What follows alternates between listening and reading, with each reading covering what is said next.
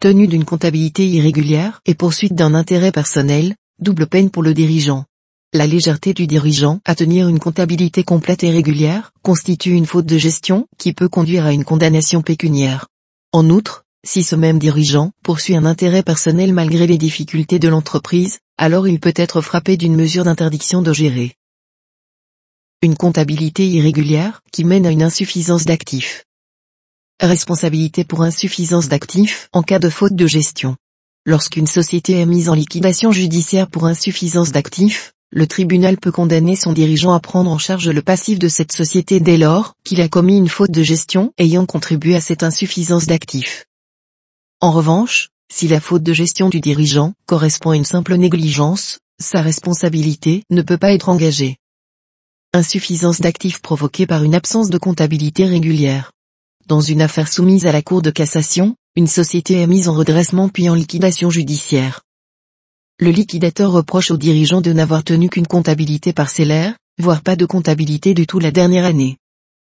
Cette absence de comptabilité régulière a conduit le dirigeant à déclarer un actif de 250 000 euros alors qu'il n'est que de 47 800 euros et un passif de 325 000 euros alors qu'il s'élève à plus de 1,6 mètre d'euros le liquidateur de la société assigne le dirigeant en responsabilité pour insuffisance d'actifs. La Cour d'appel donne droit à la demande du liquidateur et condamne le dirigeant à supporter l'insuffisance d'actifs à hauteur de 300 000 euros. Le dirigeant invoque devant la Cour de cassation l'absence de lien de causalité entre la faute de gestion et l'insuffisance d'actifs. Les juges de cassation rejettent le pourvoi, le défaut d'établissement par le dirigeant de documents comptables complets et actualisés ne lui a pas permis d'avoir une gestion efficace et sincère de sa société à laquelle se doit tout chef d'entreprise.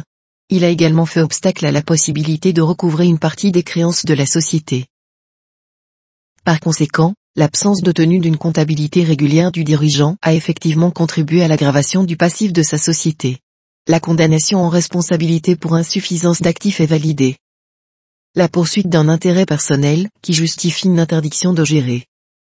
Interdiction de gérer en cas de faute suffisamment grave. Dans le cadre d'une procédure collective, le tribunal peut prononcer une interdiction de diriger, gérer, administrer ou contrôler une entreprise commerciale ou artisanale à l'égard du dirigeant, et ce pendant une durée déterminée.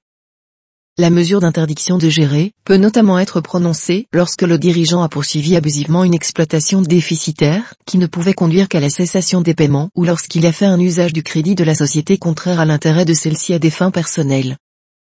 Poursuite d'un intérêt personnel établi. Dans cette même affaire, une mesure d'interdiction de gérer était également demandée à l'encontre du dirigeant.